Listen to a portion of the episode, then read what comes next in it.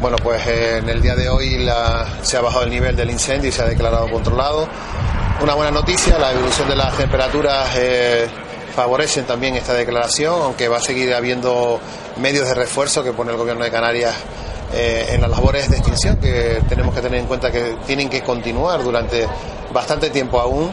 Y, y bueno, y sobre todo, aparte de agradecer a todos los, a todos los a todas las entidades, colectivos, personas que han participado en las labores de extinción, profesionales o, no, voluntarios, públicos o privados, de esta isla o de fuera, a todos de verdad eh, una deuda de, gratitud de, la isla y a todos los ciudadanos un mensaje también de precaución.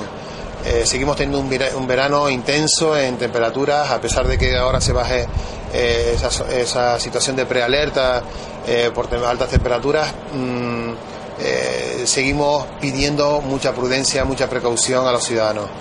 Cualquier negligencia, cualquier imprudencia puede derivar, como ha ocurrido en esta ocasión, un gran incendio de consecuencias irreparables para mucha gente. Así que mmm, pedirles que disfruten del verano, que, que avancen en, eh, bueno, en la época de, también de descanso para mucha gente, pero que se disfrute del verano, sea consciente también de que mmm, debemos intentar evitar cualquier eh, situación de riesgo y entre ellas es la de hacer fuego, la de eh, hacer quemas incontroladas, etcétera.